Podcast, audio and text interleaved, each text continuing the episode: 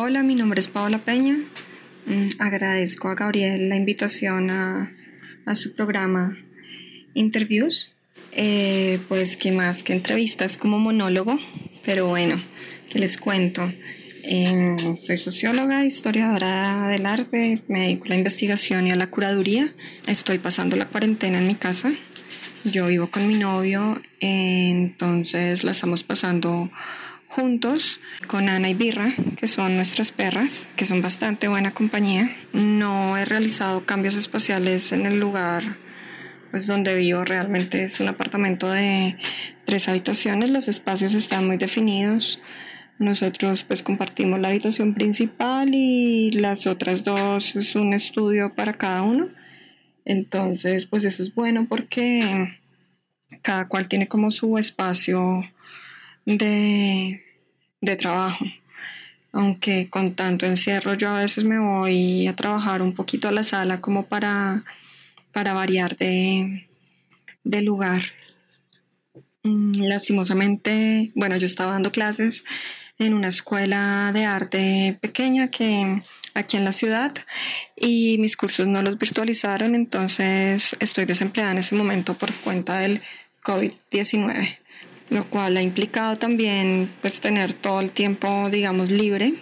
La primera semana de cuarentena estuve súper productiva, hice mil cosas, trabajé un montón, pero a partir de la segunda semana ya como que, claro, cuando también vas entrando como en la rutina y vas asimilando, bueno, más asimilando, entendiendo de qué se trata, eh, pues el confinamiento, pues mis rutinas sí se empezaron a alterar bastante, sobre todo mi, mi sueño. Estaba muy desvelada, entonces me acuesto muy tarde y pues también me levanto tarde porque me está acostando casi de madrugada. Y no me gusta tanto tener como el horario trastocado, pero bueno, ya no sufro por eso porque no, no logro pues digamos instalarme de, o ubicarme de otra forma en el tiempo. Mis rutinas generalmente son como, pues como las mismas. Yo trato de, de trabajar todos los días, aunque no lo consigo del todo realmente. Eh, al principio estaba un poco angustiada por eso, pero ya no sufro tanto.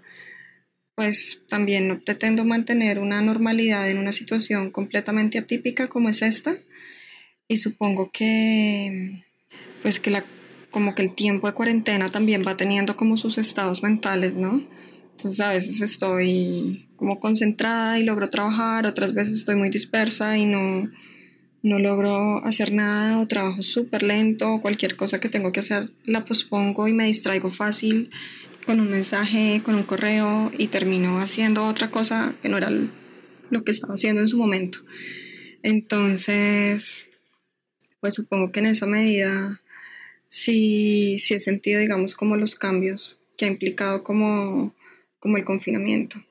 Pues mi relación con Internet es bastante estrecha porque pues toda la información o gran parte de la información y digamos como el contacto entre comillas es a través de redes sociales que también me tienen digamos hostigada se vuelven muy repetitivas muy monótonas todo el tiempo digamos como en sus contenidos sin embargo, uno no deja de, digamos, como estar ahí pendiente de ellas que también es como la posibilidad ahora que tienes para estar en contacto pues como con las personas que te interesan o también trabajo en algunos pues en algunos casos.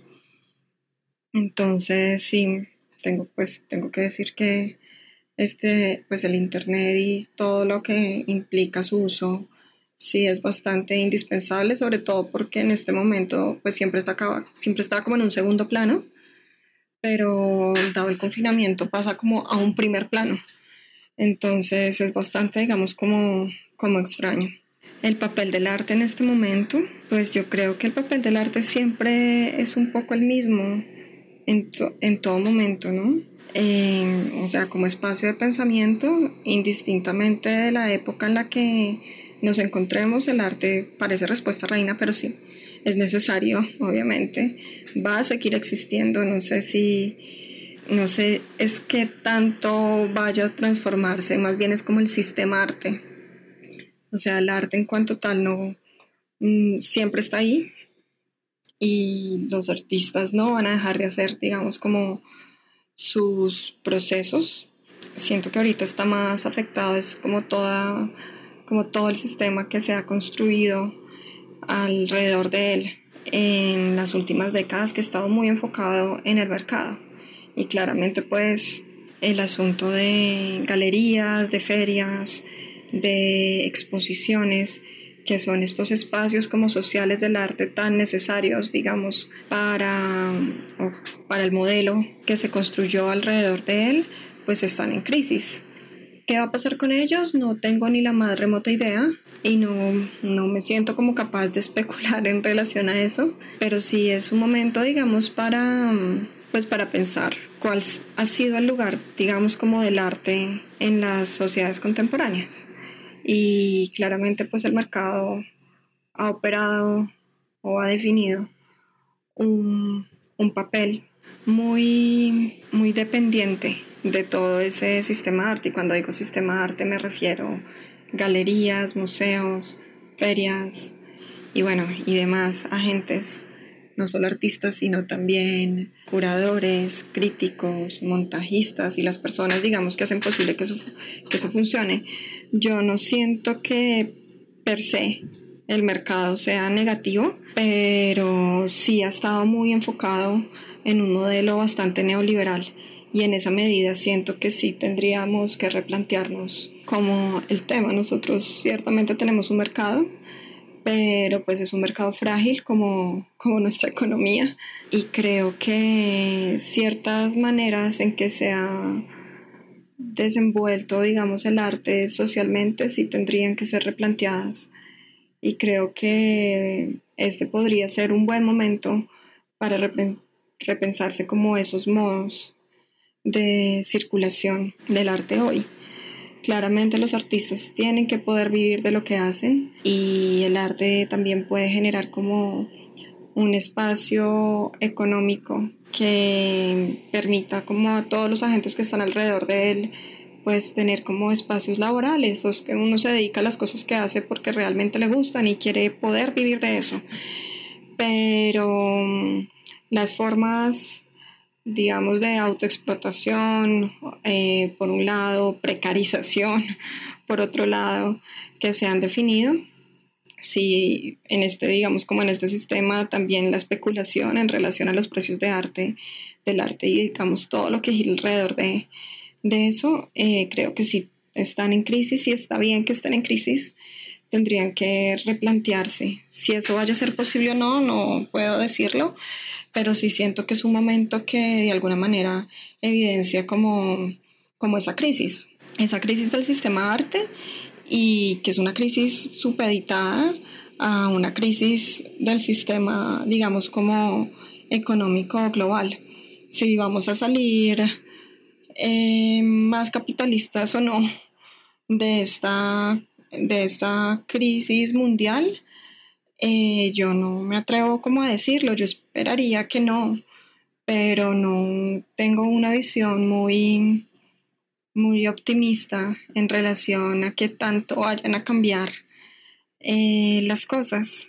Entonces, para mí es bien incierto ahorita, no soy capaz como de imaginarme un futuro después del, después como del COVID-19, sino como más estar como a la expectativa de lo que pueda, de lo que pueda venir. Hace poco leía eh, un ensayo, lo voy a buscar acá rápidamente, más que un ensayo como un texto de Ana Longoni, acá lo, donde ella decía algo como que había leído muchos pensadores por estos días y que ella no se atrevía, digamos, como a decir nada en relación como con la situación que tenía realmente era como unas una sensación de incertidumbre frente, frente al futuro. Y que a pesar un poco de la cantidad de información que tenemos porque estamos hiperconectados y pues bombardeados de información día y noche, realmente no nos enteramos de casi nada, decía ella algo así, y yo me sentí, digamos, como muy identificada como con esa, como con ese pensamiento, porque yo realmente no, no me siento capaz como de imaginarme ahorita eh, que, viene. Recomendaciones, pues no sé, que cada cual haga un poco lo que le vengan ganas, supongo, lo que tenga que hacer, si tienen que trabajar, pues supongo que trabajen, eh, los que no quieran hacer nada, que no hagan nada y no se sientan culpables por eso. Yo por lo menos, por ejemplo, he estado un poco reacia a leer como cosas académicas o sobre arte. He estado como retomando otro tipo de lecturas que hace rato no me daba como el tiempo de hacer. Ahorita me acabo de terminar un libro que me gustó que se llama Las Indómitas de Elena Poniatowska, la mexicana. Y empecé otro que se llama Ningún lugar a donde ir. Y pues no sé, estoy es un poco como, como en esas, pero cada cual encuentra como sus rutinas, sus modos, sus formas y pues hace llevadera su cuarentena como mejor, como mejor le parezca. Eh, y bueno, creo que eso es como todo lo que tengo para decir en este momento. Gracias a Gabriel por su invitación nuevamente. Saludos a todos los que llegaron hasta esta, hasta este final de este pequeño monólogo.